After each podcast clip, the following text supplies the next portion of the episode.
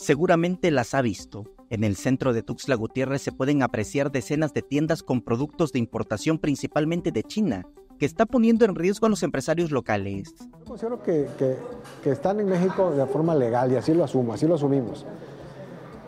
¿Qué, tan, qué tanta competencia o qué tanto afecta a las empresas locales? Sí, por supuesto, pero no tiene nada que ver con que sea un producto ilegal, sino más bien por los grandes volúmenes de producción que manejan en estos países, que sabemos que a veces eh, son eh, fábricas en las que las condiciones de trabajo en esos países de origen son, eh, digamos, casi, casi infrahumanas, lo, más parecido al esclavismo.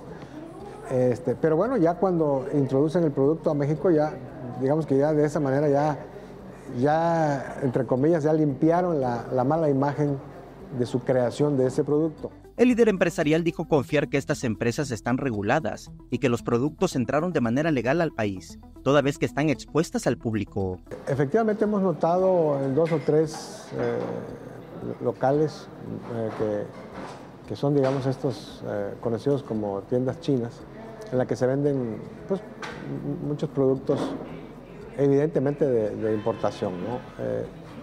yo quisiera, quisiera pensar, quisiera creer que todos estos productos entraron de manera, eh, digamos, eh, legal al país, ¿no? Y, así lo asumo, porque, bueno, finalmente están en, una, en un lugar fijo, no están eh, en, la, informalidad, seguramente están pagando una renta, seguramente tienen un contrato de arrendamiento y un contrato de, de luz o energía o servicios.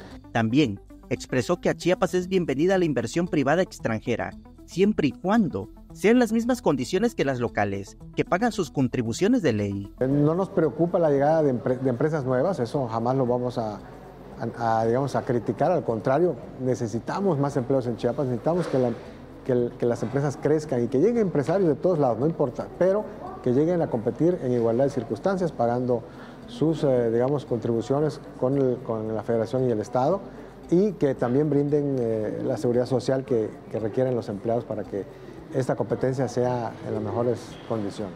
Finalmente, reconoció que la diferencia de precios con los productos locales es notoria, pero lamentó que no ofrecen una garantía por la compra. Eh, y es muy difícil competir eh, con el precio.